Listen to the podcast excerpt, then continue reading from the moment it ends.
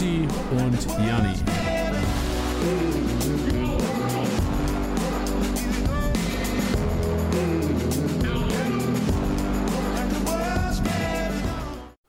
So, Spieltagssieger, der Kickbase-Podcast, ganz ungewöhnlich in der englischen Woche. Geil, morgen ist wieder Fußball. Das ist wirklich abgefahren, dass wir heute einen Podcast machen und morgen geht es direkt weiter. Ganz ungewöhnlich. Und vor allem können wir auch mal, das ist ja auch für uns so ein Vorteil, wir können ja auch mal über den, noch mehr über den nächsten Spieltag, noch mehr über Aufstellungen, noch mehr über solche Dinge diskutieren heute, Tiddy. Vor allem, weil ich glaube, dass es auch viele Learnings gab am Wochenende, beziehungsweise ja, einige Erkenntnisse, die uns vielleicht den nächsten Spieltag vielleicht ein bisschen vereinfachen. Richtig. Tilly hat schon angesprochen, die Learnings. Also kurz zum Ablauf heute generell. Wir fangen an mit den Learnings wieder. Was haben wir mitgenommen aus dem letzten Spieltag? Dann gehen wir auf knifflige Szenen natürlich auch wieder ein. Was ist passiert? Wo könnten eventuell noch Änderungen kommen? Jetzt wahrscheinlich, wo ihr den Podcast hört, ähm, sind die wahrscheinlich dann schon geschehen. Aber was, was war knifflig? Wo kann diskutiert werden? Dann haben wir auch noch, ähm, weil der Q-Cup ja auch dann letztes Wochenende zu Ende gegangen ist, haben wir Neo heute mit dem Paket.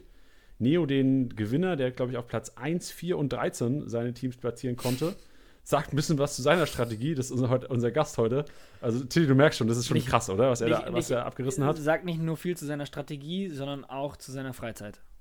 So, genau. Beziehungsweise seine Freizeitgestaltung. Wow. Da geht das, geht das Roasten schon los. Aber richtig.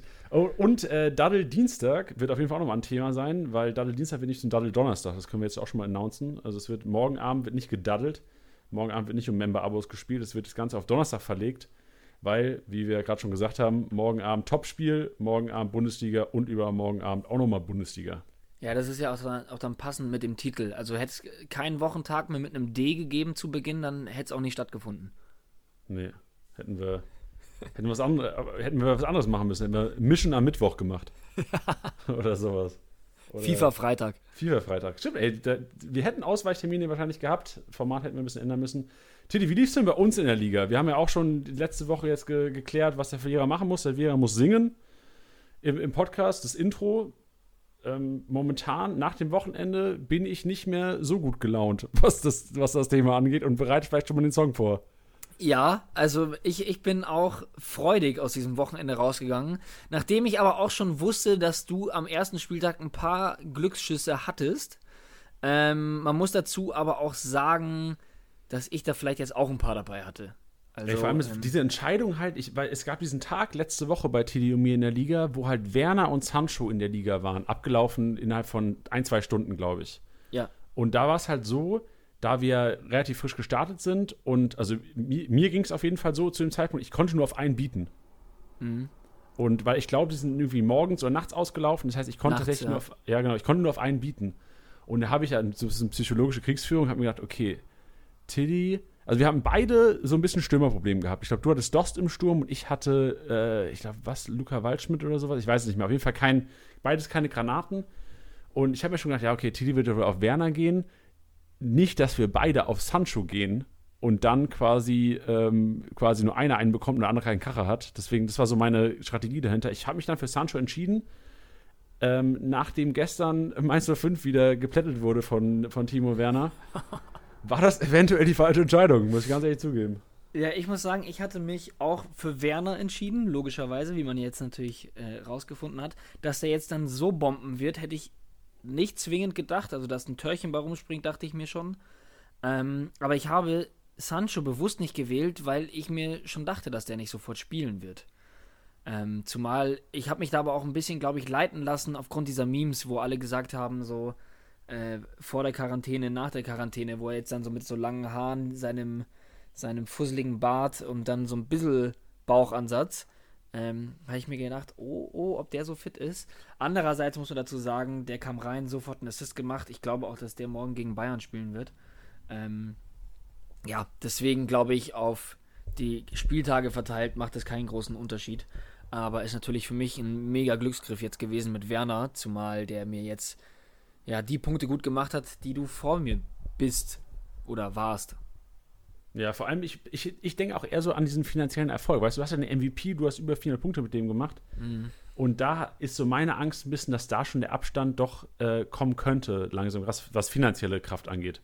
Aber da muss ich natürlich, das Gute ist, Abstand ist kurz, Spieltag unter der Woche kommt leider sehr viele Dortmunder in meiner Mannschaft. Aber mal sehen, wie ich das noch vielleicht bis morgen umgekrempelt bekomme. Ja, aber du hast, aber du hast schon gute Transfers gemacht. Also du hast ja schon so ein paar eingesagt, wo ich dir auch geschrieben habe, so, Alter, wie viel kannst du eigentlich ins Minus gehen? Ähm, das hast du ja schon alles sehr klug gemacht.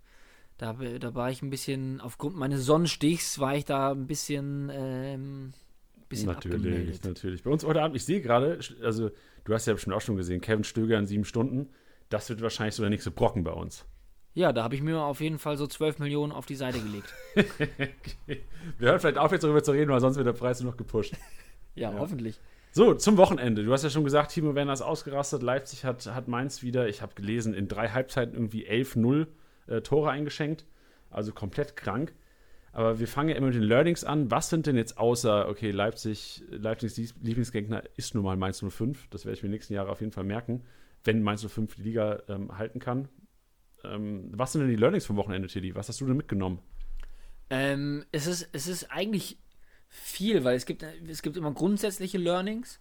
Ähm, das hattest du Gott sei Dank auch schon sehr gut in das, in das heutige Skript reingeschrieben, nämlich ähm, die Rotation vor der englischen Woche oder in der englischen Woche, dass man ja diesen Einfluss dieser schnellen Spieltage hintereinander auf jeden Fall schon am Wochenende davor merkt.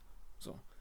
Ähm, da gibt es aber ja, so manche Leute wie zum Beispiel Angelino, der bei mir nicht gespielt hat, ähm, wo ich mir auch dachte, oh Gott, warum das denn jetzt? Systemumstellung, okay, dann musste man sich auch schnell wieder zurückerinnern, okay, englische Woche, alles gut, deswegen wird der jetzt wahrscheinlich unter der Woche spielen.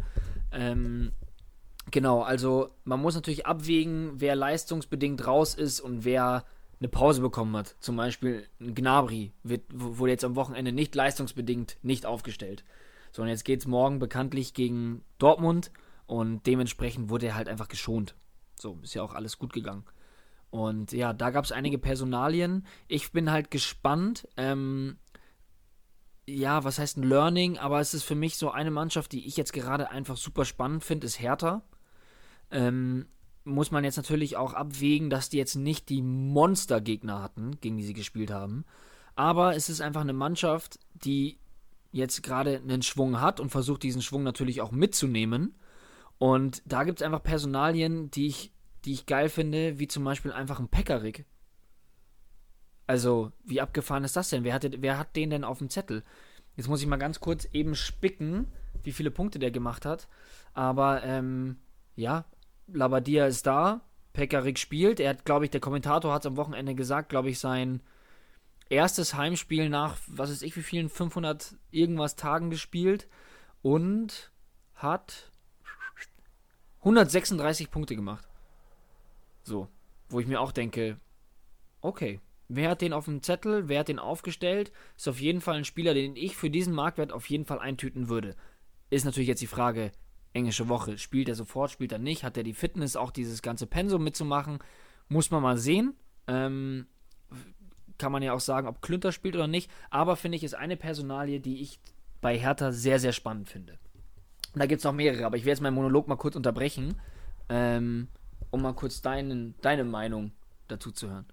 Ja, nee, also ich gebe dir auf jeden Fall recht. Hertha ist auf jeden Fall ein Learning, dass Hertha auf jeden Fall sehr interessant ist, weil einfach viele Spieler drin sind, die jetzt noch ein bisschen unterbewertet sind, dass du echt einen Pekarik drin hast, der jetzt 1,6 Mio wert ist, der bei Labadia Stammspieler zu scheinen mag. Also es kann sein, dass das ist, sind wir jetzt nicht sicher, weil man muss auch sagen, unter der Woche wartet Leipzig, schnelle Außenspieler, Pekarik gegen den Werner sehe ich jetzt nicht so wirklich. Da ist ein Klünter vielleicht die schnellere mhm. oder die bessere Alternative, aber trotzdem ist Pekarik einer, der dann danach das Wochenende spielen sie gegen Augsburg. Und da könnte der auf jeden Fall wieder auf einer in der Startelf sein. Und wenn er, wenn er jetzt unter der Woche sogar noch spielen sollte gegen Leipzig, wissen wir ganz genau, okay, Pekarik ist der, der Dude auf der rechten Seite bei Hertha. Und wenn man jetzt Marktwert von Platten hat, von Boyata, oder Torunariga, der auch krass am Steigen ist, auf jeden Fall ähm, sieht, dann ist Pekarik da auf jeden Fall eine unfassbar günstige Alternative, ja. den man sich nochmal so als, auch als Backup einfach mal reinholen kann in die Mannschaft. Und ähm, wen ich auch hervorheben möchte, ist noch Luke Bacchio, wo, wo ich auch positiv überrascht war. Der hatte, ähm, jetzt muss ich mal auch nochmal kurz in die Punkte schauen. Also er hatte jetzt an dem Wochenende 176, beim Spiel davor gegen Hoffenheim nur 82 bei einem 3-0, was erst nicht so gut klingt. Aber ähm, ich muss sagen, ich fand ihn die letzten zwei Spieltage ziemlich spritzig, muss ich sagen. Also ja. gefühlt so, wie ich ihn bei Hertha noch nicht so viel gesehen habe. Ähm, und klar, über Leute wie Ibisevic muss man nach dem Wochenende natürlich auch reden. Also, dass ein Piontek nicht spielt und Ibisevic da eine äh, ne, ne, ne Bude und ein, und ein Assist, oder waren es sogar zwei Assists? Ähm, jetzt muss ich mal kurz reingucken, Entschuldigung. Ähm, nee, Tor und Assist. Nee, genau. Und eine abgefälschte Torvorlage war es. Ähm, ja, auch Wahnsinnspartie gemacht, aber auch mein kleines Schätzchen, Marco Grujic, dem hat die Pause auf jeden Fall gut getan. Also so wie der wieder reingekommen ist, ähm, habe ich super viel Spaß dran für die, für die Podcast Ultras. Ähm, ich habe mich mal geäußert, dass ich gesagt habe, ich habe Marco Grujic, glaube ich, am Anfang der Saison für, ich glaube, 25 bis 30 Millionen gekauft.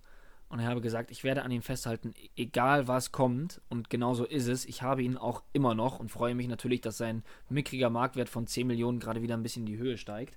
Aber ähm, auch ein Spieler, der, glaube ich, jetzt nochmal ein bisschen warm laufen könnte. Habe ich sehr viel Spaß dran. Ja, denke ich auch. Und vor allem, also man hat jetzt, du hast ja auch schon angesprochen, die hatten relativ einfache Gegner. Jetzt kommt Leipzig und nach dem Augsburg-Spiel, jetzt nächstes Wochenende, wartet Dortmund. Man könnte sogar sagen, dadurch, dass sie so unterbewertet sind, die ganzen Hertaner, wäre es vielleicht jetzt auch für schlaue Manager so der Zeitpunkt zu sagen, okay, ich versuche die zu traden.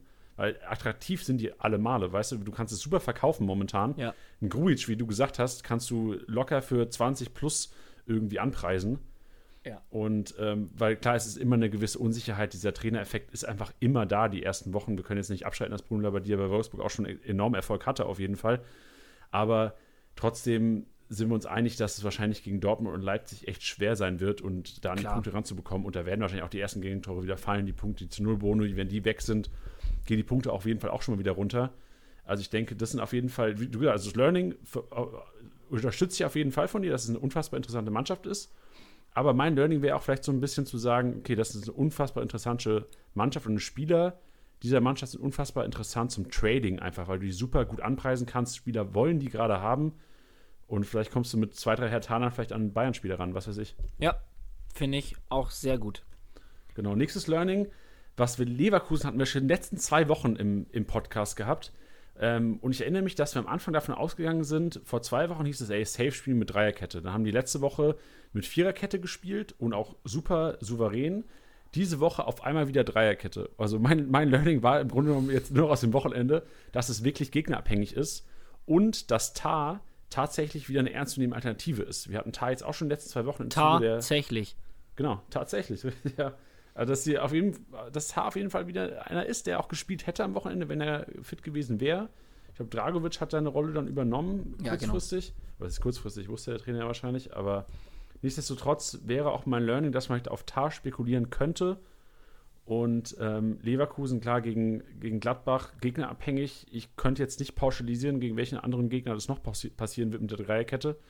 Aber wenn ein schlauer Kickbase-Manager da draußen vielleicht rausgefunden hat, wann Peter Bosch mit Dreier und wann mit Viererkette spielt, kann uns ja gerne noch eine Info zukommen lassen. Wir hauen das gerne im Podcast rein. Mir ist auf jeden Fall nicht klar geworden, was der Gegner für ein ja, System haben mal, muss, um da.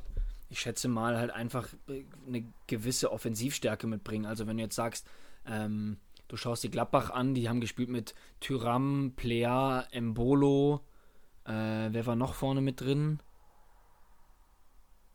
Auf der, der rechten Seite? Äh, Hofmann? Ja, ja, Hofmann, der Chance tot. Genau. Und ähm, ja, also da muss ich, da, da, muss ich sagen, da verstehe ich eine Fünferkette schon, dass man sagt, okay, man versucht da dieses ganze Tempo mit einer Fünferkette abzubremsen in der, in der Defensive. Und das sehe ich jetzt bei Wolfsburg ehrlich gesagt nicht so gefährlich. Also ein Weghorst ist jetzt keiner, der da mal durchbricht. Ein Ginczek auch nicht. Eher noch ein Renato Steffen oder ein Breckerlo, aber da reicht dann auch eine Viererkette. Hätte ich jetzt einfach mal so behauptet. Klar, hätte ich nämlich auch gedacht, aber wenn man jetzt die letzten Spiele sieht, unter Bosch war es auch zum Beispiel gegen FC Augsburg, haben sie auch eine Dreierkette gespielt. Mhm. Also von daher ähm, lässt sich glaube ich, nicht so einfach pauschalisieren, aber vielleicht ist auch gar kein großes Konzept dahinter, sondern einfach so Peters Bosch-Abschätzung zu sagen, okay, machen drei Innenverteidiger mehr oder eine Dreikette mehr, mehr Sinn machen als jetzt eine, eine Viererkette. Weil mal, Augsburg haben sie mit Dreikette gespielt, Frankfurt mit Viererkette. Mhm. Beispielsweise, wo ich jetzt sage, okay, die spielen beide mit einem Stürmer meistens. Und da könnte ich jetzt auch nicht ableiten. Aber gut, wenn jemand da draußen denkt, er, er hat das Ganze durchschaut, er hat Peters Boschs Aufstellung durchschaut, kann Dreier- und Viererkette, äh, Vorhersagen, schreibt uns. Lasst, vielleicht, lasst ist es auch der, wissen. vielleicht ist es auch der falsche Ansatz, direkt nur von der, ähm, von der Defensive auszugehen, weil vielleicht ermöglicht einem die Fünferkette ja im Sturm eine offensivere Variante, dadurch, dass man hinten die Absicherung hat. Vielleicht ist das ja auch der Uff. Schlüssel zur, zum Erfolg der äh, Rätsellösung. wow. Ähm, ich möchte noch eine Sache zu Leverkusen loswerden. Ähm, da es ja immer wieder diesen Zweikampf zwischen Wendell und Sinkgraven gibt und gab. Und ich muss sagen, der hat mich, also Sinkgraven, hat mich am Wochenende so überzeugt. Ich habe noch gar nicht auf seine Punkte geschaut, aber das war für mich so ein Transfer, wo ich mir dachte, okay, kann ich mir nichts darunter vorstellen, finde ich interessant. Ähm, zumal ja auch bei Wendell immer über einen Abgang geredet wurde. Ähm, also 107 hat er gemacht. 107, ja, das ist stark. Ähm, und ich muss sagen, wie der sich da hinten verhalten hat, ähm, ich fand's mega. Der hatte eine Aktion, die ist mir so im Kopf hängen geblieben. Ich kann sie jetzt eigentlich gar nicht beschreiben, weil es auch einfach auch den Rahmen sprengen würde. Aber der hat da hinten einmal einen Ball abgelaufen, einen aussteigen lassen, geilen Doppelpass gespielt, wo ich mir dachte, puff, da habe ich mal kurz auf der Couch geklatscht. In der Couchkurve. Kann vielleicht doch mehr, als wir uns äh, wir, wir gedacht haben von dem Kollegen. Ja, also ich fand ihn echt bombastisch, muss ich ehrlich sagen. Ja. Kommen wir zum nächsten Learning und zwar betrifft das den FC Bayern München und gerade so Kimmichs oder die, die Sechser-Position und vor allem Joshua Kimmich. Und mir ist am Wochenende nochmal speziell aufgefallen, dass zum Unterschied, wenn Thiago und Kimmich zusammenspielen, dass doch Thiago viel mehr macht und Kimmich mhm. viel weniger. Ja. Was gerade so Spielaufbau und relevante, Kickbase-relevante Aktionen angeht. Und ich glaube einfach, dass wenn ein Goretzka neben Kimmich steht, das für Kimmichs Kickbase-Punkte unfassbarer Boost ist. Und das wäre so mein Learning, zu sagen, okay, wenn ich weiß, Thiago spielt es nicht, wissen wir ja, dass Thiago morgen nicht spielt. Gegen Dortmund weißt du nie, wie gepunktet werden kann, aber Kimmich wird auf jeden Fall besser punkten ohne Thiago in der Startelf als mit. Das wäre so mein Learning aus dem Bayern-Spiel. Zumal, glaube ich, ein Kimmich morgen, der ja eh schon immer 150% motiviert ist, wahrscheinlich 250% motiviert sein wird. Ja. Ich finde es auch, ich finde Kimmich ist immer sehr stark so an der, also der ist unfassbar gut, genau diese Dosierung zu finden, wo es nicht in die Rotgefährdung reingeht. Ja. Ich muss sagen, also selbst als, als 60-Fan ist es dann ja immer so schwierig, wenn man dann da so, ja, jemanden hat, der dann, also ich glaube, es ist für mich einfacher, jemanden zu finden, den ich nicht mag in der Bayern-Mannschaft, als vielleicht für andere, abgesehen jetzt natürlich Dortmunder oder so. Ähm, aber ich muss sagen, ich feiere den Kimmich so krass. Es ist, es ist, es ist so ein See, weil ich, ich höre das so manchmal schon so auch von Bayern-Fans, die immer so sagen, so, boah, der ist so übertrieben und ja, keine Ahnung, und da finde ich den schwierig und mit der und der Aussage, aber ich feiere den so krass. Also wie der, mit was für einer Mentalität der da reingeht und wie, wie der Bock hat und die alle äh, da antreibt. Und ich glaube, der hatte dann auch einmal dieses Zusammenspiel mit, mit Koman, ähm, wo, er, wo Koman eigentlich nur noch zu ihm rüberlegen muss, um das Ding reinzuschieben. Und er hat sich da so einen Anschiss von ihm abgeholt. Natürlich auch zu Recht.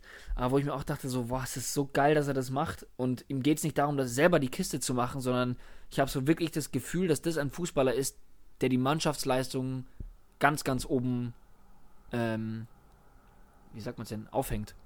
Ja, nee, glaube ich auch. Das ist die Nummer eins bei dem. Also so no-ego-mäßig. Also einfach ja. sich selbst hinanstellt und wirklich für die Mannschaft kämpft. Also ich glaube, das macht ja auch gerade den Kapitän aus. Ich glaube, deswegen ist er ja auch, also bei Bayern auch nicht, aber in der Nationalmannschaft ja auch so der, der Leader. Ja, deswegen, ähm, ja, geiler Typ. Wollte wollt ich nur mal kurz gesagt haben.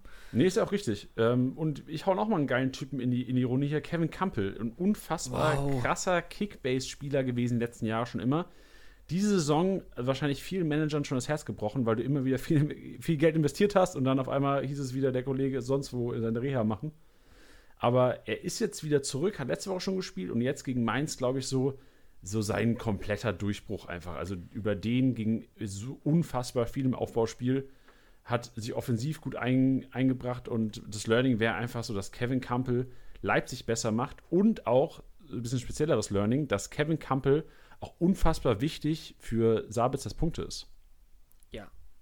Weil Sabitzer also, nicht mehr dieser defensive Part. Sabitzer kann wieder ein bisschen offensiver sein, er kann ein bisschen freier sein und das ist echt für alle Sabitzer-Inhaber enorm wichtig, dass Kevin Campbell wieder so der Dude ist und ähm, Sabitzer nicht hinten aufräumen muss. Ja, und ich, ich meine, man muss dazu ja auch, auch sagen, also ich war auch einer derjenigen, die gesagt haben, ähm, dass ich nicht glaube, dass Kampel sofort spielen wird. So, okay, jetzt hat er gegen Freiburg 90 Minuten gespielt. Gegen Mainz wurde er natürlich früher ausgewechselt, weil er wahrscheinlich auch einfach ein bisschen geschont wurde. Ich glaube, da hat er sich so knapp 70 Minuten gespielt. Aber ey, dass der sofort so durchstartet, hätte ich nicht gedacht. Aber ich glaube, wer ihm da zugeschaut hat, der weiß ganz genau, warum es so ist. Und wenn man sich jetzt die nächsten Gegner anschaut, okay, Hertha noch, über die wir gerade geredet haben, wo man sagt, hey, die haben jetzt gerade zweimal geil gewonnen, vielleicht nehmen sie den Schwung mit oder nicht. Andererseits könnte man ja auch auf die, auf die Klasse von, von Leipzig setzen. Aber danach Köln und Paderborn, da könnte es nochmal ordentlich Punkte hageln. Und ein Kampel aktuell für 18,4 Millionen, ja. Schnapper. Ja. Vor allem bedenkt man, meine Bedenken waren so ein bisschen, weil ich wusste, wir thematisieren es heute, dass der Kollege eventuell rausrotiert unter der Woche, aber er wurde ja wirklich in der 70. Minute in Mainz ausgewechselt, was für mich schon so ein kleiner Hinweis ist. Okay, ähm, der wurde wahrscheinlich dann in den letzten 20 Minuten geschont, weil sie wussten, Nagelsmann wusste, okay, der ist verdammt wichtig gerade und Hertha hat einen Lauf, den brauchen wir im Heimspiel. Ja, und zumal also, brennt da ja auch nichts, ist ja auch nichts angebrannt gegen Mainz. Nee, genau, ganz im Gegenteil. Eher auf der anderen Seite. Richtig. Ja, das war meine Learnings for Tilly, hast du noch eine? Hast du noch ähm, was zum Droppen? Ja, also ich habe ich hab, ähm, noch ähm, Emre Can anzusprechen. Was ich, was ich nämlich spannend fand, weil wir ja ähm, ihn als Defensivspieler gelistet haben, ähm, kann ich in dem Zuge auch direkt mal erklären. Es lag einfach daran, dass es sowohl Medienberichte als auch unsere Informationen waren, dass er als, als Support für die Abwehrreihe geholt wurde. Ähm, da haben sich jetzt viele gedacht, immer so, hä, der hat doch immer Mittelfeld gespielt. Nee, er hat tatsächlich vor ein paar Jahren bei Liverpool sogar äh, Innenverteidiger gespielt. Und der kann das auch. Und das hat er am Wochenende auch gezeigt. Und ich hatte so ein bisschen so die Theorie, nicht um uns zu rechtfertigen, aber dass es halt am Anfang so war, okay, es gab halt dann, hat dann ein bisschen im, im zentralen Mittelfeld gebrannt bei Dortmund. Dementsprechend ist er da eingesprungen, weil er einfach spielen kann, hat sich dort bewiesen und dann sagt man, ja gut, Warum soll ich da jetzt irgendeinen aus der Innenverteidigung schmeißen, beziehungsweise einen Can aus dem Mittelfeld schmeißen, wenn er da performt? Ähm, aber schön zu sehen, ähm, dass wenn es hinten mal ein bisschen brennen sollte, sprich Hummels verletzt raus, beziehungsweise angeschlagen raus, dass er da dann einfach in der Innenverteidigung spielen kann. Ja, es ist, ist wertvoll und vielleicht auch wertvoll im Hinblick auf die nächsten Partien, weil es, also ich habe immer noch diese eine Szene im Kopf, wo Koman Piszczek unfassbar schlecht aussehen lassen hat. Und Chan ist vielleicht einer, der da sogar als Überraschungs-Dreierkettenkandidat morgen Abend einspringen könnte. Das sehen wir ja dann, Gott sei Dank. Ja, also stimmt. Ja Luxus. Luxus morgen Abend. Ja. Ähm, aber ja, also das fand ich dann auch spannend, einfach mal zu sehen, okay, da kann er, da kann er einspringen. Ähm, und ein Learning habe ich noch, ähm, was leider Schalke betrifft.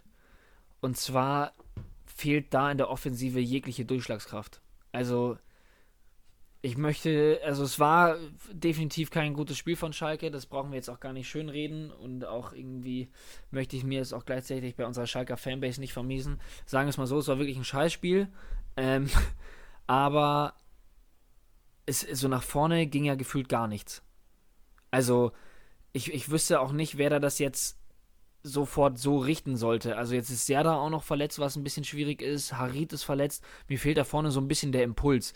Burgstaller setzt den nicht, den musste so ein bisschen füttern. Ähm, Gregoritsch ist für mich eigentlich nicht der klassische Stürmer. Der hatte, er hatte so ein bisschen, wo wir auch schon mal drüber geredet haben, so ein bisschen diese Kruse-Position. So dieser Zehner mit Freiheiten eigentlich. Ähm, und Kutucu, ja klar, will das irgendwie jeder sehen, aber ja, hat mich jetzt auch nicht vom Hocker gehauen. Nee, war auf jeden Fall unterirdisch am Wochenende und ich verstehe auch nicht, warum, also wenn ein Schöpf und McKenny da zentral spielen, die beide, wo, wo, wo man genau weiß, die können keinen geilen Spielaufbau machen, momentan. Also mhm. wahrscheinlich könnten sie es, aber momentan sind sie beide einfach nicht in der Verfassung. Ähm, warum, warum passiert das? Du willst doch, du musst gegen Augsburg eigentlich spielerisch über, aber wir diskutieren nicht so viel über, darum geht es ja. ja heute generell nicht, aber ich verstehe es, ich verstehe Schalke Aufstellung auch nicht so richtig und würde mich auch nicht wundern, wenn McKenny und Schöpf da im, äh, morgen auf dem Platz stehen würden wieder in der Zentrale und dass da, ich meine, die müssten, die spielen jetzt gegen Düsseldorf, haben ein Auswärtsspiel in Düsseldorf. Düsseldorf jetzt auch nicht gerade überzeugt. Die haben gegen Köln eine Average-Leistung gebracht, fand ich. Stöger war wieder geil im Ball verteilen. Sonst war das relativ, ähm, ich würde auch behaupten, glücklich, dass sie da 2 in Führung gegangen sind. Ähm, da musst du schon eigentlich, da merkst du, es fehlt ein Harit einfach, der da ein Auflaufspiel macht. Da muss meiner Meinung nach einfach Grigoric in diese Rolle gesteckt werden. Du bist jetzt der Zehner bei uns, du, über dich läuft die Geschichte und der muss halt einfach die Leute vorne füttern. Also ja. anders sehe ich da nicht, dass die Sachen aus dem, dass das Ganze besser wird für Schalke und da kann es echt nochmal noch mal eng werden. Hm. Und ähm, sofern du mir nicht auf die Finger haust, habe ich auch noch ein Learning. Ähm, was, was ich allerdings von dem Kommentator von ähm, der Partie Bayern gegen Frankfurt einfach nur adaptiere, beziehungsweise einfach nur übernehme. Denn es geht also grundsätzlich generell um Frankfurt, weil ich finde, man hat immer noch so ein bisschen diese Romantik, was Frankfurt angeht, so diese geile Euroleague-Saison und ah ja, irgendwie auch irgendwie geile Typen und so. Man muss jetzt aber anerkennen, okay, man muss jetzt aufpassen, nicht da unten in den Keller zu geraten und nicht auf den Relegationsplatz zu landen. Ähm, also das ist für, für mich so ein bisschen dieser Appell, hey, es gibt nämlich diese Manager, löst euch so ein bisschen von diesem Emotionalen, dass man sagt, ja, aber vielleicht eigentlich und so. Nee, weil man muss jetzt anerkennen, dass es auf jeden Fall ein, ein Team, der ja, im, im, was im, im, Tabellenkeller steht, ähm, geht.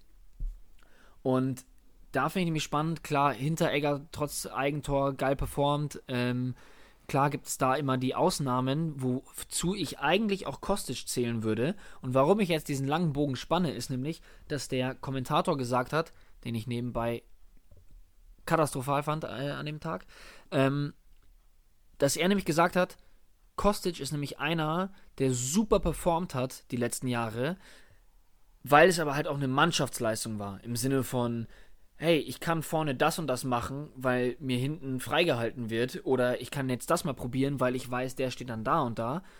Und inzwischen hat man so das Gefühl, ähm, dass, dass sie ihm den Ball geben und sagen, mach du mal, weil du kannst es ja.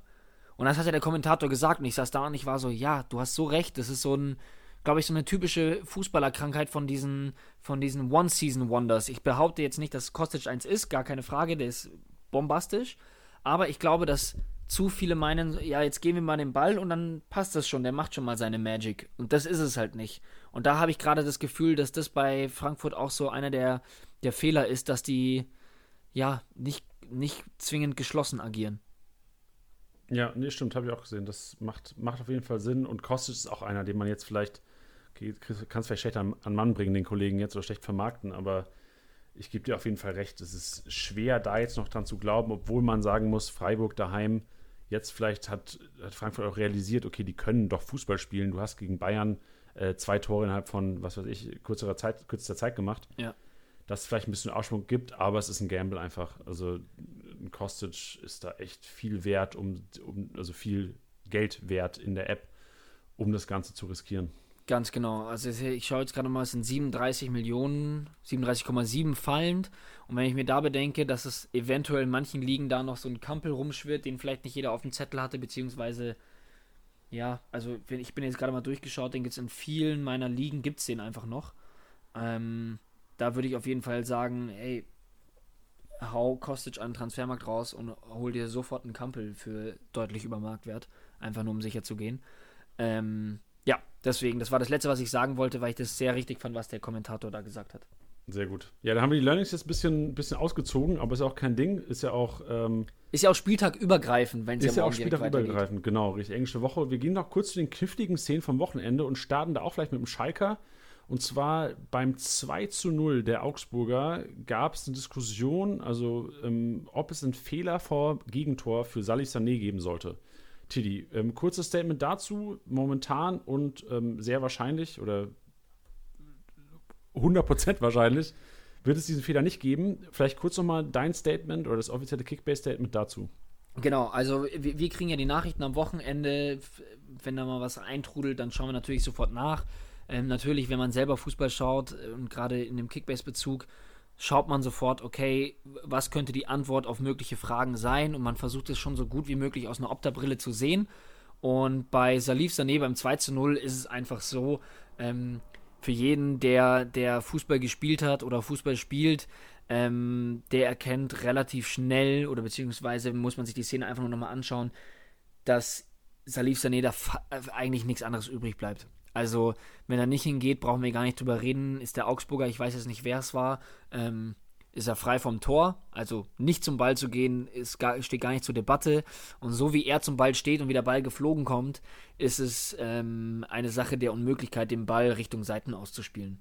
Oder zu einem Mitspieler. Also da muss er einfach nur mit dem Kopf hin, das hat er gemacht und dementsprechend kann man das nicht als Fehler vor Gegentor werten. Dann kommen wir zu Ibisevic. Ibisevic ähm, hat eine abgefälschte Torvorlage bekommen. Ja, vielleicht genau. da auch mal das Statement. Also da gab es auch die Nachfrage, wie es aussieht, warum der, der abgefälscht war oder warum es da nicht die volle Punktzahl gab. Genau, da hast du ja eigentlich jetzt da gerade schon gesagt gehabt, ja, weil der war eben. ein bisschen doof formuliert. ja, alles gut. Aber ähm, ja, weil der Ball eben abgefälscht war, ist jetzt vielleicht für ein paar Leute, ähm, die, die neu im Podcast sind, es kommen ja doch immer manchmal wieder Leute dazu. Ähm, liegt einfach daran, wenn der Ball abgefälscht ist, egal von wem, zählt es eben nicht mehr als einen, ja, wie soll man sagen, einem, einem astreinen Assist. Das ist einfach die, die Vorgabe bzw. die Regularien der DFL und es ist eigentlich fast auch international so, dass der Ball ohne Kontakt oder ohne Einfluss eines anderen Spielers zum Torschützen gelangen muss. Und das war eben nicht der Fall. Dementsprechend hat er, dadurch, dass er aber die Intention hatte, den Spieler anzuspielen und auch ohne das Abfälschen wäre der Ball zu dem Spieler gelangt, gelangt, ja, ähm, hat er dann eben die Punkte für abgefälschte Torvorlage bekommen. Genau, das sind in dem Fall 25, was ja auch eigentlich echt. Allerdings. Ähm, dafür, allerdings, dass es, ja. dafür, dafür, dass Ibisevic dafür nicht in der Statistik auftaucht, finde ich, sind das schon geile Punkte. Ist jetzt seit dieser Saison auch neu und ich finde, dass das eigentlich ziemlich gut umgesetzt ist. Ja, das stimmt. Wir haben noch eine kleine Thematik, die wir auch noch raushauen müssen. Es handelt sich jetzt nicht um eine knifflige Szene oder auch eine Sache der Bewertung. Ähm, und zwar der zu Null Bonus. Wir hatten am Wochenende ähm, eine Situation, wo Hummels zur Halbzeit rausgegangen ist. Ähm, da wurde auch wurde quasi hinterfragt, warum hat Hummels zu Null Bonus bekommen und der Spieler, der eingewechselt wurde, nicht. Tilly, genau. vielleicht auch hier gerade mal ähm, offizielle Kickbase-Regel-Zitation. genau. Also die offizielle Regel besagt, dass ein Spieler den zu Null Bonus erst dann bekommt, wenn er in der Startelf steht und mindestens 45 Minuten absolviert hat. Das war bei Hummels der Fall, dadurch, dass er in der Halbzeit rausgegangen ist. Bei Jan logischerweise nicht, weil er eben in der Halbzeit eingewechselt wurde. Dementsprechend bekommt er diesen zu Null Bonus nicht. Ähm, dazu muss man sagen, fände ich das interessant, wenn wir unsere ja sehr kommunikative und äh, eine sehr aktive Community hier beim Podcast haben, ähm, die uns ja auch immer sehr viel Feedback gibt und sehr viel Anregungen gibt, ist, was wäre da für euch eine Regelung, dadurch, dass das jetzt, sag ich mal, ja, schon ein bisschen veraltet ist, diese Regel, was wäre da eine faire Lösung? Weil ich zum Beispiel würde jetzt spontan einfach sagen, ich habe mir jetzt keine großen Gedanken gemacht, ich würde einfach spontan sagen, wer 70 Minuten auf dem Feld steht, sollte den zu Null Bonus bekommen. Weil stell dir mal vor, irgendwie ein Spieler irgendwie verletzt sich in der 15. Minute so und dann spielt einer die 70 Minuten, also eigentlich den, den Großteil des Spiels und kriegt dann den Bonus nicht. Finde ich ehrlich gesagt ein bisschen schwierig. Ähm, deswegen kann ich oft den Unmut verstehen. Da würde mich mal interessieren, was, was ihr für Lösungsvorschläge habt oder einfach, ja, wie würdet ihr euch wünschen, dass dieser zu Null Bonus verteilt wird? Das fände ich mal ganz geil, wenn man das jetzt unter den aktuellen Post mal drunter schreiben könnte oder einfach mal in die DMs sliden. Ähm, ja, fände ich spannend. Geil, haben wir direkt so ein bisschen Call to Action, ey. Also da alle Hörer, Spielersieger, Instagram unter den, den Post der neuen Episode, der Post, dass es eine neue Episode gibt. Einfach mal kommentieren. Wir werden da auch natürlich noch Fragen danach. Tilly, sehr geil. Und da ähm, können, können alle mal die Meinung, Meinung gaukeln. Finde ich ein interessantes Thema und wirklich auch heiß diskutiert. Ja, und. Was da so die gerechteste Lösung wäre. Und keine falsche Scham schreibt bitte, weil wir sind auf jeden Fall ein, ein Unternehmen, was, was sich euer Feedback sowas von zu Herzen nimmt und ähm, dementsprechend auch viele Sachen nach eurem Belieben abändert. Und ja, es wär, wäre blöd von uns zu sagen, okay, wir denken uns eine Regel aus, führen die ein und alle sagen, sie ist scheiße. Also ich glaube, das ist jetzt nicht so ein heikles Thema, dass ich sage, okay, da können wir sehr, sehr viel falsch machen.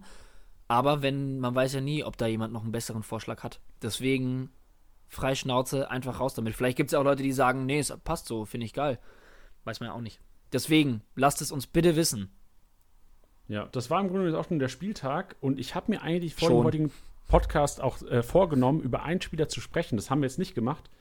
Ich erwähne einfach nur noch mal seinen Namen. Wir brauchen jetzt dazu gar nicht sagen. Äh, Toni Leistner.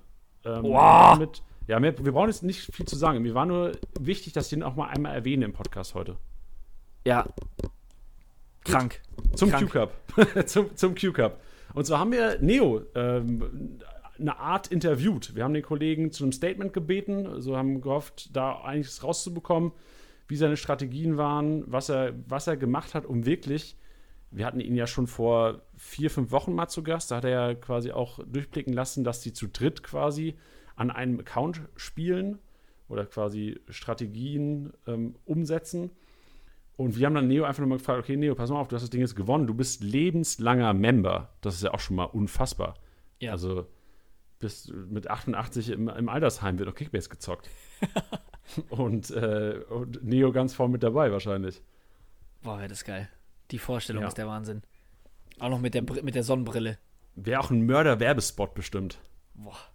Weißt du noch mal, damals? Ja. Als der De Bruyne, der Kevin De Bruyne. Es war die Pandemie 2020. ja, genau. So wird es ablaufen. Aber wir haben zuerst mal, also wir, wir werden das jetzt ein bisschen, ein bisschen reinschneiden, das Ganze. Ähm, wir haben Neo zuerst mal der erste Teil wird quasi sein, erstmal so ein Statement, so, ey, wie bist du dahin gekommen? Und ähm, auch erstmal allgemeiner, also wir gehen jetzt noch gar nicht so genau auf die Strategien ein, aber hört euch mal an, was Neo an euch alle und auch an seine Konkurrenten zu sagen hat. Ja, moin, liebe Kickbase-Gemeinde. Neo hier. Auf vielfachen Wunsch einzelner Podcast-Moderatoren möchte ich hier nochmal ein paar kurze Sätze loswerden, wie man so einen Q-Cup erfolgreich spielen und vielleicht sogar gewinnen kann. Wie ich beim letzten Mal schon sagte, ist das Ganze ein bisschen schwierig in ein paar kurze, knappe Sätze zu fassen, wenn nicht sogar unmöglich, aber ich will es hier mal versuchen. Dazu müssen natürlich so zentrale Fragen jetzt außer Acht gelassen werden, wie zum Beispiel, kann man einen Quarantäne-Cup überhaupt gewinnen, ohne einen Virologen im Team zu haben? Wer weiß. Andere Frage wäre, wie viel Fußball-Sachverstand versteht ein Quarantäne-Cup-Team, ohne in die Erfolglosigkeit abzurutschen? Auch eine gute Frage, aber ich soll mich ja hier auf die Strategien beschränken. Dann legen wir mal los. Wie viel soll man für einen Spieler bieten? Da muss man zwei grundsätzliche Fälle unterscheiden. Will ich den Spieler langfristig im Team haben oder ist das einer, den ich eigentlich gar nicht haben will und den ich am gleichen Tag wieder verkaufe? In dem Fall heißt es dann natürlich mit Underpace zu arbeiten, um den Gewinn zu maximieren. Wie viel sollte man underpayen? Naja, gute Frage. Und wie hier schon mehrfach im Podcast, glaube ich, auch gesagt wurde, je mehr man underpaid, desto seltener kriegt man die Spieler und umgekehrt. Bis zum Schluss war ich mir auch nicht sicher, ob es da einen optimalen Wert gibt oder ob Kickbase da in den Algorithmen eine gewisse Randomisierung reinbaut, sodass man den ab und zu mal ändern müsste. Bin jedenfalls über die gesamte Strecke so mit ungefähr 2% recht gut gefahren. Dann kommen wir zu den Spielern, die man langfristig im Team haben möchte. Und da ist die Preisfindung ganz einfach, genau Marktpreis bieten. Schwieriger zu beantworten ist dann aber die Frage, welche Spieler möchte ich denn überhaupt langfristig im Team halten? Nun, das hängt im Wesentlichen erstmal vom Modus ab, in dem er spielt. Und da wir hier im 200 Millionen Moneten-Modus spielen, ohne Kaderbegrenzung, sollte man sich da ausschließlich nach dem prozentualen Steigerungswert pro Tag gerichtet haben. Der absolute Marktwert des Spielers ist also zweitrangig. Jetzt ist es natürlich meistens so, dass man da gerne mehr Spieler im Team hätte, als man sich leisten kann. Und hier kommt jetzt der nächste Punkt zum Tragen. Haben wir gerade ein steigendes oder ein sinkendes Marktumfeld vor uns? In einem steigenden Marktumfeld gibt es eben entsprechend ganz viele Spieler, die steigen. Und an steigende Spieler dran zu kommen, ist kein größeres Problem. Folge, ich biete halt recht selten reinen Marktwert, um Spieler zu bekommen, sondern auch Spieler, die attraktiv sind, werden halt underpaid und wenn ich sie nicht bekomme, kommen am gleichen Tag oder spätestens am nächsten Tag die nächsten, auf die ich dann wieder underpaye. Dann kam im Q-Cup allerdings eine Phase, wo der Markt gesunken ist und da sollte man dann seine Strategie vielleicht ein bisschen anpassen, denn steigende Spieler waren selten und wenn man sich die hat durch die Lappen gehen lassen, kann es durchaus sein, dass da über Tage oder Wochen kaum was Gleichwertiges nachkam. Also häufiger Marktwert bieten und die steigenden Spieler, die auch langfristig steigen, ins Team nehmen und behalten. Den Effekt der richtigen Teamzusammensetzung konnte man dann im Übrigen gegen Ende des Q-Cups gut beobachten. Kollege Mean Machine, Kudos an der Stelle, hatte nämlich im richtigen Moment das richtige Team beisammen. Scheinbar eine Menge Spieler, die vom Neustart der Bundesliga besonders profitiert haben. Anders als ich mir das vorgestellt hatte, war ich dann die letzten zwei Wochen noch ganz ordentlich damit beschäftigt, mein Team entsprechend umzustellen, um mir den Kollegen vom Leib zu halten. Das hat die Sache aber nochmal super spannend gemacht. Im Nachhinein danke dafür Mean Machine. Ja, krank. Da haben wir erstmal äh, die Grüße an Mean Machine auf jeden Fall noch rein drin gehabt von Neo. Ähm, auch von uns, Mean Machine. Ähm, herzlichen Glückwunsch zum zweiten Platz. Mega Performance, zwei Jahre Member abgesahnt, auch sehr geil. Ähm, interessant jetzt aus dem Part auf jeden Fall auch 2% Underpay, so dieser konstante Underpay, den er durchgezogen hat, Tilly. Wie war denn, wie war so dein Approach im Q-Cup? Hast du echt daran gedacht, okay, ich gehe jetzt einfach so immer 1%, 2%, 3% runter oder war es eher so nach Gefühl bei dir? Also ich bin immer nach Gefühl gegangen, muss dazu aber auch sagen, mir ist es aber auch dann erst später gekommen, dass, also ich habe halt Spieler gekauft, die gestiegen sind, habe ich ja trotzdem unter Marktwert bezahlt, ähm, in der Hoffnung, dass sie natürlich steigen und habe sie halt drin gelassen. Aber ich kam halt auch nicht auf die Idee, dass wenn man sie wieder raushaut, also indem ich sie einfach wieder mit Gewinn verkaufe, ich sie wieder, also habe ich ja wieder die Chance, jemanden, der einen hohen Marktwert hat, wieder auf dem Markt wieder zu underpayen. Also, weißt du, dass der, ja. dass die Steigung, die er täglich macht, nicht so hoch ist, wie als wenn er wieder auf den Markt kommen würde und ich ihn wieder underpayen würde. Das ja. habe ich noch nicht, äh, habe ich zu spät durchblickt. Das stimmt. Und ich muss auch sagen, wir, wir hören uns gleich mal den zweiten Teil an, weil wir wollten ja noch ein bisschen genauer wissen, so wie die Strategien sind. Und da war was dabei, was komplett mein Mind geblown hat. Da bin ich jetzt aber mal gespannt. Vielleicht noch zwei Dinge. Einmal ganz wichtige Uhrzeit, jeden Tag 22 Uhr kommen die neuen Spielerpreise raus und man muss halt schauen, dass man Spieler, die man kurz vorher kauft und die im Fall sind, entsprechend nicht mit Verlust wieder verkaufen muss. Dann kam mir noch die Frage auf, welche verschiedenen Strategien meine drei Teams hier im Q-Cup verfolgt haben. Und wie ich schon mal sagte, habe ich die anderen zwei Teams ja nicht selbst gespielt, weiß also bis ins letzte Detail gar nicht genau, was wir da anders gemacht haben, aber zumindestens eine vermutlich nicht ganz unwesentliche Sache will ich hier mal droppen. Und zwar geht es dabei um die 500k-Spieler. Ich habe die einfach ganz normal underpaid und sobald sie kurz gestiegen sind, auch wieder verkauft. Und das Team, was zum Schluss auf Platz 4 gelandet ist, hat die für Marktpreis gnadenlos eingestrichen und auch behalten, selbst wenn sie ein bisschen gestiegen sind.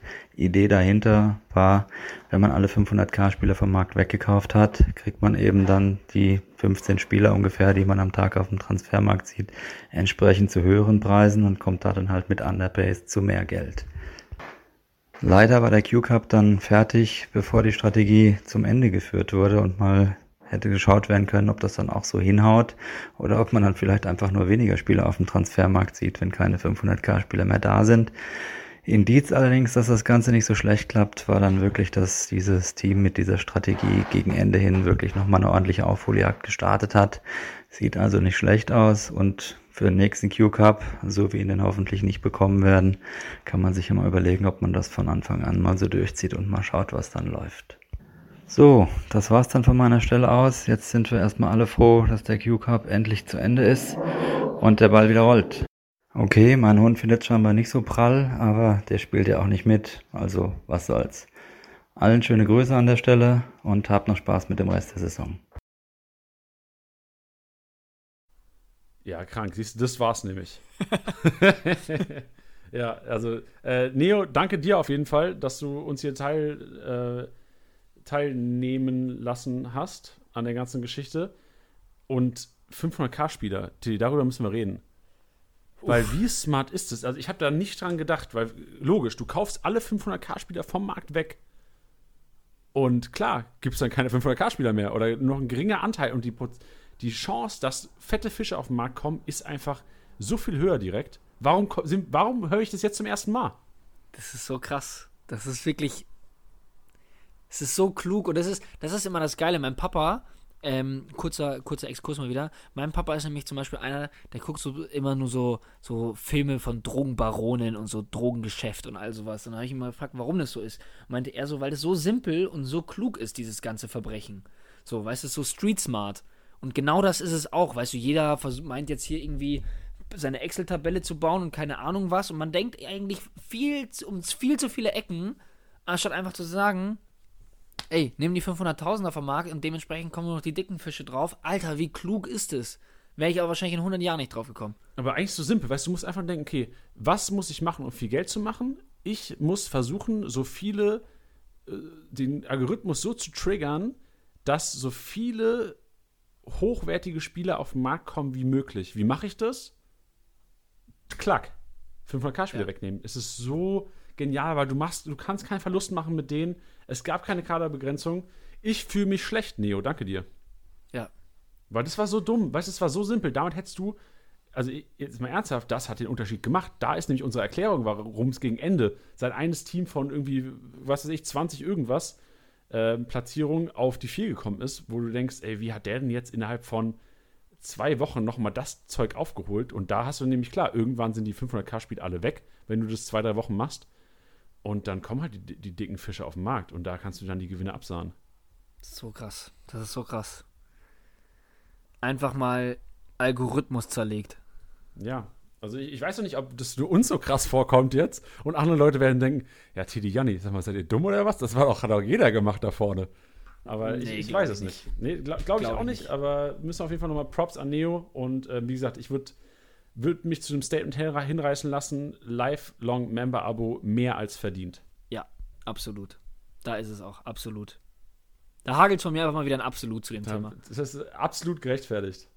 Ja, wir kommen noch ähm, jetzt nach, nach dem Q-Cup-Geschichte, also die, die, die Sieger, die ausgelost wurden, wurden auch kontaktiert. Auch hier Glückwunsch nochmal an euch. Alle, die mehr als 75 Transfers getätigt haben im Q-Cup, wurden quasi dann ein Jahr Member-Abo noch zugelost. Ähm, congratulations and enjoy the Member Life auf jeden Fall. Und für die, die jetzt noch kein Member-Abo haben, aber ähm, FIFA 20 spielen auf der Playstation, haben wir natürlich auch noch was. Wir haben unseren äh, Weekly Daddle Dienstag, den wir veranstalten. Das Announcement, dass der am Donnerstag stattfindet, haben wir auch schon gedroppt. Und da geht es, Schande auf mein Haupt, leider nur um drei Monate am Donnerstag. Aber, weißt du, wenn du gut in FIFA bist, drei Monate Member-Abo geschenkt, ist doch eine geile Sache. Ja, geschenkt ist es wirklich nicht. Nee, aber wenn du jetzt weißt, we- weißt du, wenn du weißt, Also wenn du, wenn du Maschine bist. dann stehen die Chancen sehr gut, dass du da auf jeden Fall absahnst. Ja, das ist richtig. Das war, das war hart letzten Dienstag. Ich muss sagen, ich habe ja wieder gezockt mal nach langer Zeit. Und es war echt, es war ein Schwitzer-Duell dabei. Es war ein Schwitzer-Duell dabei. Das letzte Duell, da habe ich eine richtige Klatsche kassiert. Das hat mir auch noch Tage danach wehgetan. Aber ich freue mich auf jeden Fall auf Daddel Dienstag und ich hoffe, äh, es wird Revanchen geben. Ja, also die Community ist aber auch wirklich stark, muss man dazu sagen. Also ich hatte mich das auch so gefragt, so, hey, wie kann es sein, dass da so viele, so viele Bretter mit dabei sind? Aber dann ist der Groschen auch relativ schnell gefallen, dass, naja, wenn für die Leute, die Kickbase spielen und verfolgen, ist es jetzt auch nicht so weit entfernt, dass diese sich auch weiterhin viel mit Fußball befassen, in, in Form von FIFA. Und äh, ja, dementsprechend glaube ich, haben wir nicht die beste Zielgruppe aus unserer Sicht, äh, um gegen sie FIFA zu spielen. Richtig. Wenn ihr jetzt sagt, ähm, wo mache ich das, wie mache ich das, wann mache ich das? Normalerweise immer dienstags 18.30 Uhr. Aufgrund der englischen Woche wird das jetzt auf Donnerstag 18.30 Uhr verlegt. Und ihr müsst einfach Kickbase-fordert, Kickbase-fordert im PlayStation Network einfach adden und äh, werdet dann ausgelost, hoffentlich Donnerstag, am Donnerstag. Und das wird live auf YouTube gestreamt. Also auf YouTube äh, auch einfach Kickbase gerne mal abonnieren, Daumen da lassen. Support ist kein Mord. Was hast du mal zerstört? Den Like-Button. Zerstört den Like-Button, ja. Genau. Ja, und ähm, Glocke aktivieren. Glocke aktiviert, richtig. Äh, nächster Spieltag, Tiddy. Wir haben vorhin schon gesagt, Bayern Dortmund ist ein. Kracher. Hab mega Bock, das Spiel zu gucken. Hab aber auch ein bisschen Bauchschmerzen, wenn ich mein, mein Team da sehe, mit vielen Bayern und vielen Dortmundern. Ja, genau das ist es. Das das, das, alt, das alte Thema. Wer nimmt sich da die Punkte weg, wer nicht? Ähm, grundsätzlich, oh, es, ist, es einfach schwierig. Es ist einfach super schwierig. Ähm, das Gute ist, dass wir auf jeden Fall schon mal in die Aufstellung reinschauen können, was uns Bauchschmerzen nehmen könnte, wie Boateng oder Hernandez. Ich glaube zwar an Boateng, ähm, aber sehen wir ja Gott sei Dank morgen Abend schon mal direkt.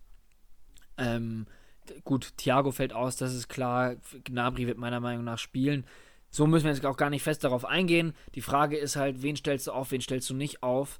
Ich glaube, dass du, ja, sag ich mal, Innenverteidiger wie jetzt zum Beispiel einen Alaba, ich glaube, dass du den problemlos aufstellen kannst. Weil die Wahrscheinlichkeit ist relativ gering, dass Bayern richtig die Hütte voll bekommt. Das gleiche gilt für Dortmund. Ich glaube eher, dass es wirklich ein spannendes Spiel wird. Und ich glaube nicht, dass es da so viele Minuspunkte für, für, ähm, für Gegentor kassiert hageln wird. Allerdings ist halt die Frage des zu Null Bonus. Das sind halt immer so Sachen, die man abwägen muss. Das ist, muss man aber auch irgendwie nach seinem eigenen Bauchgefühl gehen, weil ich. Vielleicht hat Bayern ein bisschen die Nase vorn, aber ich sehe jetzt keinen glasklaren Favoriten in der Partie. Ja, vielleicht sollten wir es mal so an, anfangen, das Ganze. Wen würden wir denn nicht aufstellen, wenn er spielen würde? Wir können ja mal so die Torhüter durchgehen. Torhüter wäre meine Meinung, klar beide aufstellen, weil du halt immer, also das erste Mal krieg, kriegen beide wahrscheinlich verhältnismäßig viel mehr auf den Kasten als gegen einen anderen Gegner. Und wenn da einer zu Null spielen sollte, eine Mannschaft, ist der sehr, sehr wahrscheinlich in der Top 11. Ja. Unter der Woche. Vor allem, vor allem glaube ich, ähm, gerade äh, bei diesen abschlussstarken Spielern, wie zum Beispiel Haaland, Guerrero, ähm, da wird Neuer auf jeden Fall einiges zu tun haben. Ja, mein, mein, mein, meine, meine Bauchschmerzen gehen so ein bisschen, wenn man jetzt Bayern sieht, Richtung Jerome Boateng, muss ich ganz ehrlich sagen. Wir wissen klar, der spielt wieder super Fußball, der macht seine, Klasse, seine Sache richtig gut. Aber wir wissen auch, wie der Kollege schon Probleme hatte gegen echt schnelle Spieler. So Boateng Pavard wäre da vielleicht so meine, meine Problemseite. Und bei den zwei hätte ich vielleicht ein bisschen mehr Bauchschmerzen als beim Alaba und Davies auf der linken Seite, was, was Punkte angeht und eventuell hat auch so, was weiß ich, gelbe Karten, weil die dann einfach nicht hinterherkommen und, und Fouls, solche Ja. Geschichten. Ja, würde ich jetzt auch so unterschreiben, deswegen hatte ich gerade auch in der Verteidigung lieber Alaba als Beispiel genommen als Boateng. Sehr gut, ja, genau. Ähm, ja, weil ich das auch, auch eher schwierig finde. Also klar, der macht aktuell einen klasse Job, aber ist natürlich auch jemand, was du gerade vollkommen richtig gesagt hast, der vielleicht mit manchen Spielern Probleme bekommen könnte. Ja. Und bei Dortmund wäre das so dasselbe. Lukas Pitschek hatten wir auch schon kurz angesprochen, dass der Ja. Kollege wahrscheinlich auch die te- also Geschwindigkeitsdefizite haben wird, morgen Abend, wenn er, wenn er in der Startelf steht, wonach es ja aussieht. Ähm, also bei, bei Dortmund habe ich ein bisschen mehr Bauchschmerzen. Ich weiß nicht, klar, die haben ein Heimspiel. Ich glaube auch nicht, dass der Heimvorteil jetzt so enorm sein wird bei einem Geisterspiel. Aber da hätte ich jetzt Akanji, Piszczek, hatte ich schon mehr Bauchschmerzen, weil bei Hummels weißt du immer, ey, der kann nach einer Ecke immer mal einnicken. Ja. Ja, und äh, auch super viele, viele Pässe, ähm, auch in die gegnerische Hälfte, Seitenwechsel, Spielverlagerung. Das ist schon seine Aufgabe dementsprechend. Ja, glaube ich auch, dass eher Akanji und Piszczek sind. Und ich mache jetzt noch eine gewagte Aussage. Ähm, Julian Brandt. Ich glaube, dass Würdest du wenn nicht aufstellen? Ich sag's dir warum. Ich hatte das Gefühl, dass dieses, also Bayern hat am gegen, gegen Frankfurt zwischenzeitlich so ein enormes Pressing ges ge gespielt. Die haben da so gedrückt, da war, die haben den ja kaum Luft gelassen teilweise. Und da habe ich das Gefühl, das ist aber nur wirklich meine subjektive Meinung, was eine Meinung ja eigentlich immer ist, ähm, ist, dass ich manchmal das Gefühl hatte, dass der unter Druck manchmal ein bisschen unsicher ist.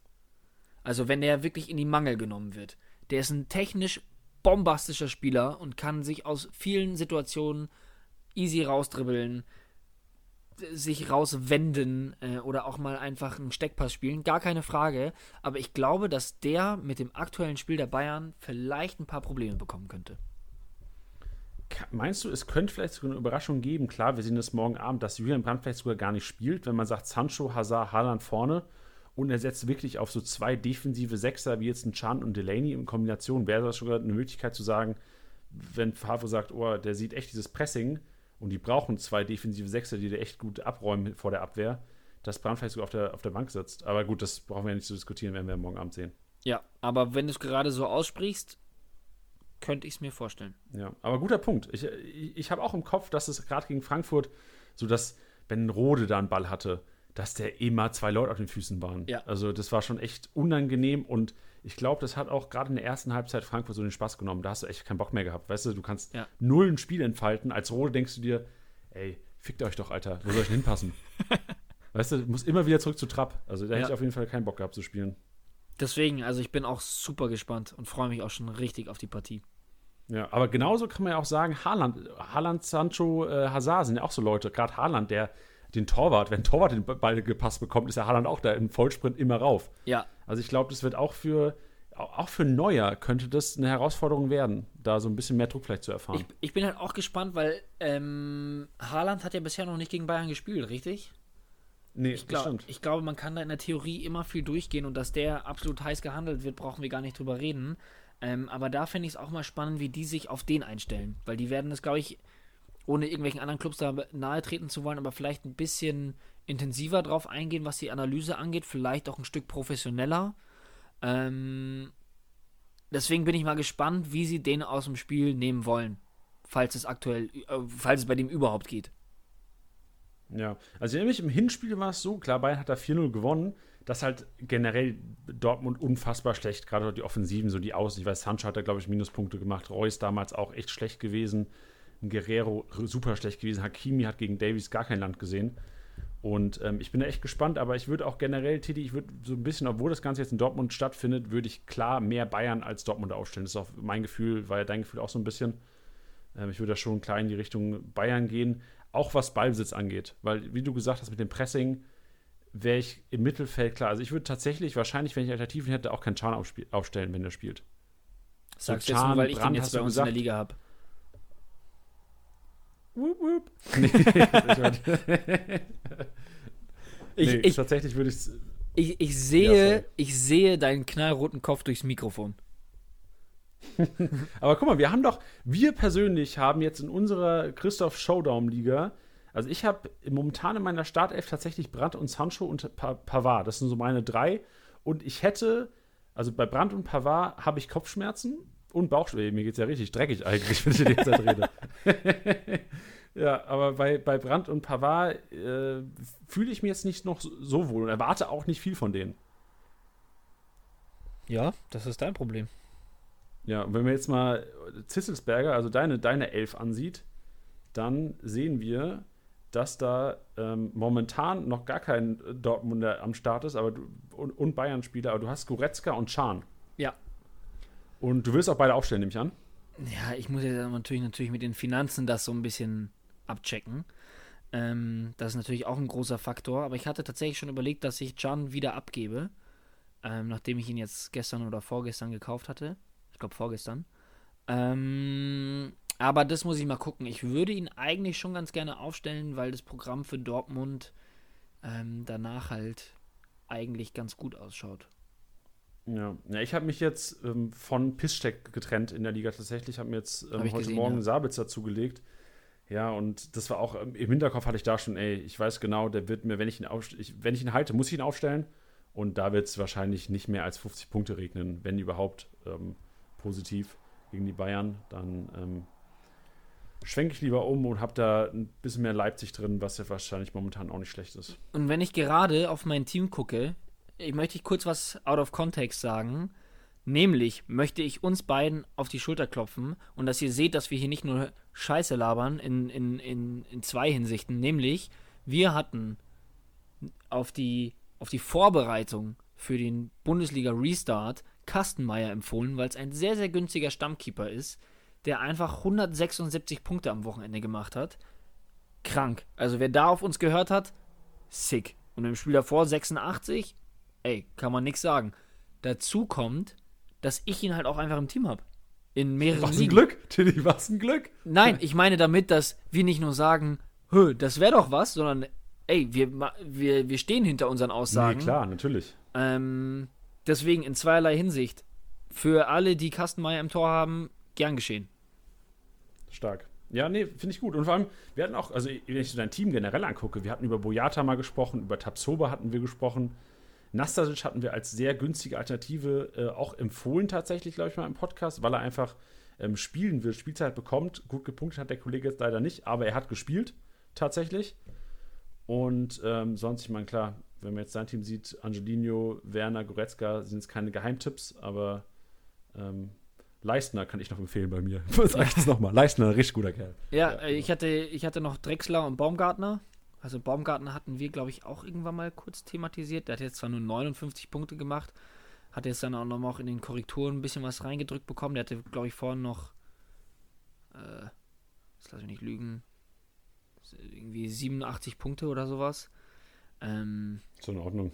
Ja, ist in Ordnung. 500.000 Drexler als ähm, glaube ich, vor dem Wochenende noch 600k-Spieler, 164 Punkte mit zwei Assists. Ähm, ja, da gibt es auf jeden Fall die ein oder anderen Überraschungen, bei denen man jetzt auf dem Zettel haben sollte. Deswegen. Auf jeden Fall. Kleine Promotion an der Stelle: lohnt sich ein Member-Abo. Wenn man dann schön durch die Mannschaften scrollen kann, sich angucken kann, oh, wer hat denn da nochmal geil gepunktet? Ein richtiger Salesman hier. Wahnsinn, gell? Aber nochmal zurück zum, zum, zum Spieltag, zum anstehenden. Ähm, ich muss nochmal eine These unterstreichen, die du in den letzten Tagen und Wochen ähm, immer befürwortet hast, beziehungsweise immer supportet hast. Äh, und das ist einfach, dass leistungstechnisch bessere Teams auf jeden Fall von diesen Geisterspielen profitieren. Weil, wenn ich mir jetzt anschaue, Werder Bremen gegen Gladbach, ich glaube, dass Bremen da auch wieder richtig Probleme bekommt.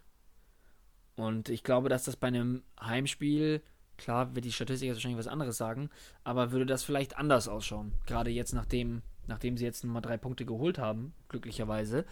Ähm, aber ich glaube, dass da Gladbach die auch vielleicht ähm, relativ klar schlagen könnte.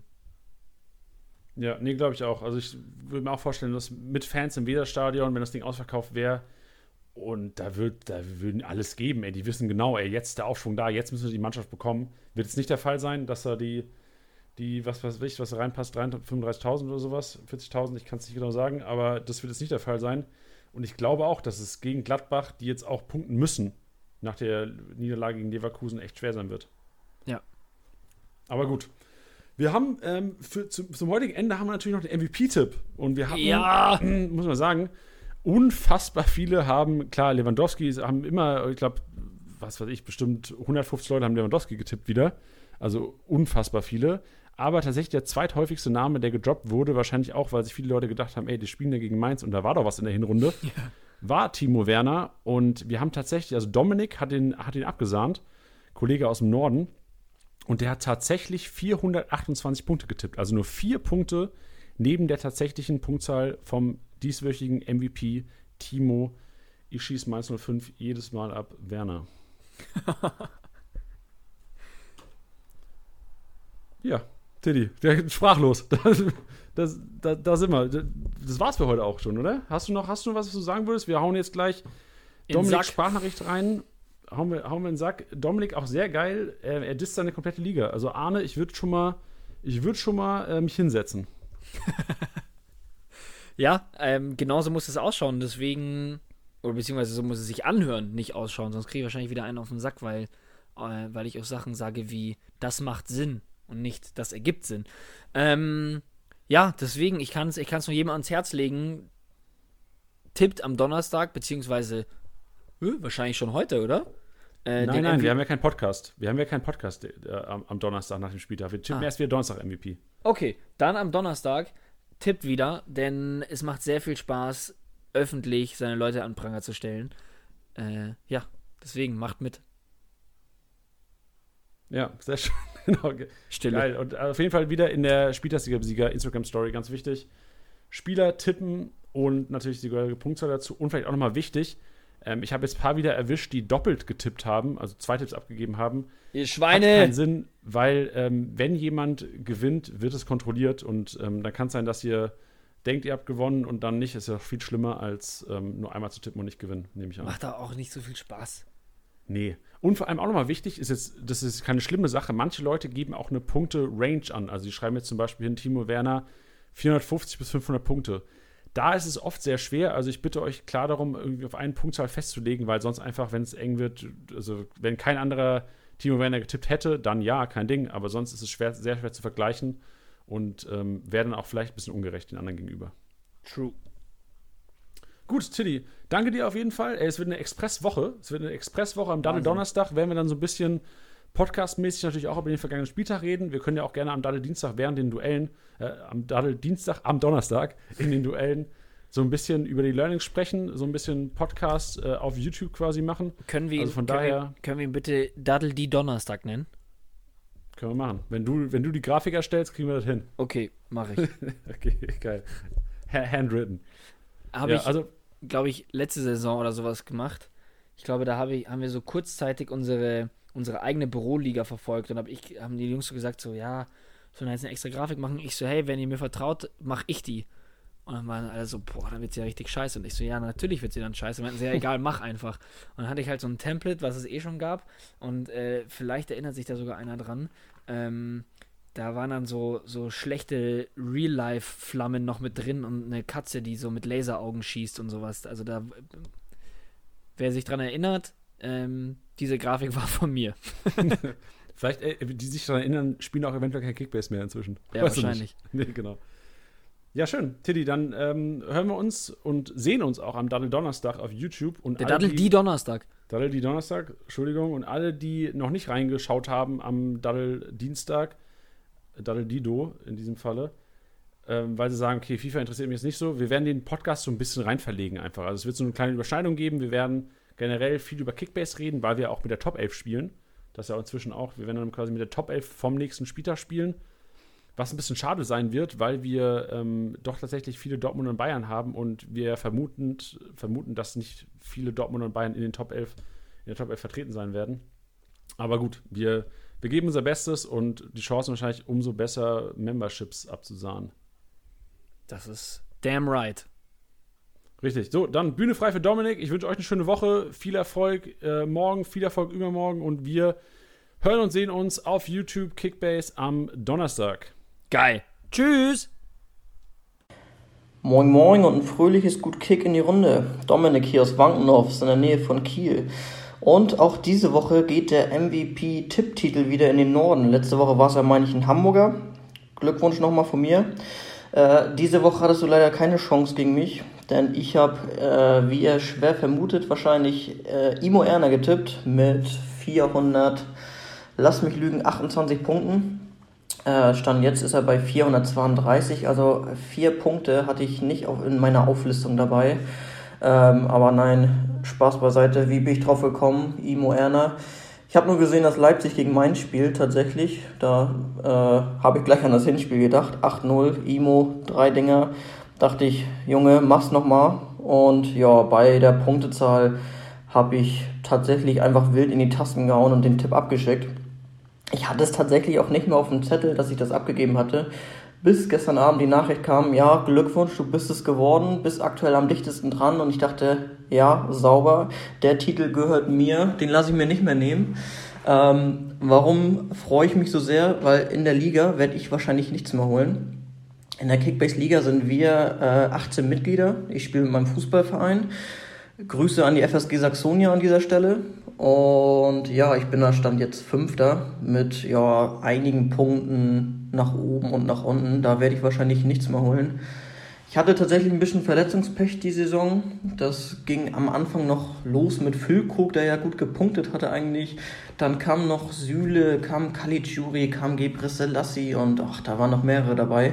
So dass es bei mir leider nur für den fünften Platz äh, gereicht hat.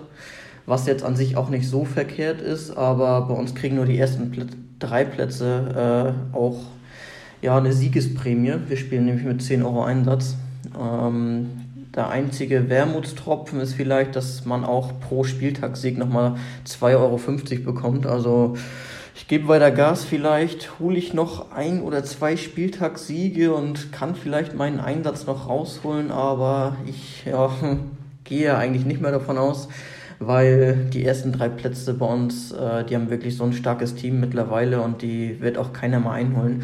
Ganz eng ist es tatsächlich bei uns an der Spitze. Die ersten beiden Plätze sind, glaube ich, 100, 150 Punkte auseinander. Gerade dieses Wochenende jetzt der damalige Zweite mit seinen ganzen Leipzig-Spielern, Mattes, nicht schlecht. Das war dein Spieltag. Hat mit Werner und Co. Äh, satte oh, 1600 Punkte hingelegt und sich den ersten Platz wieder ergattert. Mathis, ich drücke dir die Daumen. Falls du irgendwie einen Spieler noch von mir brauchst, sag Bescheid. Vielleicht können wir uns einigen, weil keiner will, dass Arne gewinnt, aber ich sag's lieber nicht so laut. Ähm, ja, wie gesagt, ich bin Fünfter, hol wahrscheinlich nichts mehr. Ähm, Freue mich aber schon auf die nächste Saison wieder. Da geht's wieder bei Null los. Und ja, wie sind wir zu Kickbase gekommen? Ich habe euch tatsächlich damals, wie lange ist es her? Drei, vier Jahre bei der Höhle der Löwen gesehen und dachte, das wäre doch ideal für den Verein, so nebenbei noch ein Manager-Tippspiel. Und ja, als ich danach gefragt habe, äh, sind sie mir quasi die Bude eingelaufen am Ende oder Äh, mittlerweile muss ich sogar so ein bisschen aussortieren, wer darf mitspielen, wer darf nicht mitspielen, weil ist ja auf 18 begrenzt, was auch gut so ist, weil 18 ist wirklich viel und nach der Hinrunde, sag ich mal, ist der Transfermarkt bei uns so abgegrast, dass sein Team eigentlich stehen müsste. Ähm, lediglich mit persönlichem Handeln hier mit anderen Mitspielern kannst du vielleicht nochmal einen Spieler ergattern, aber ansonsten hast du halt wirklich keine Chance mehr. Und dass deine elf Spieler, die du dann aufstellst, wirklich mal so ein Sahne-Wochenende äh, hinlegen, das äh, ist dann eigentlich auch eher selten. Von daher, ähm, ja, ist das bei uns ab der Hinrunde, geht das eher so ein bisschen bergab, es sei denn, äh, du hast eine gute Mannschaft. Die ersten fünf sind immer noch wirklich aktiv dabei und wollen da noch viel holen, aber naja, ist so wie es ist. Ich bin Fünfter, hole nichts mehr. Freue mich umso mehr, dass ich hier nochmal einen Titel abgreifen konnte. Sag vielen Dank an Spieltagssieger, Besieger. Mach weiter so, ich höre euch immer gerne zu. Und ja, freue mich auf die nächste Saison. Da geht's wieder bei Null los. Ich weiß jetzt schon, wie im Sommer wieder die ganzen Anfragen bei mir eintrudeln, wann es endlich wieder losgeht, wann ich wieder die Kader zurücksetze, etc. Und ja, bleib gesund und mach weiter so. Wir hören uns. Haut rein.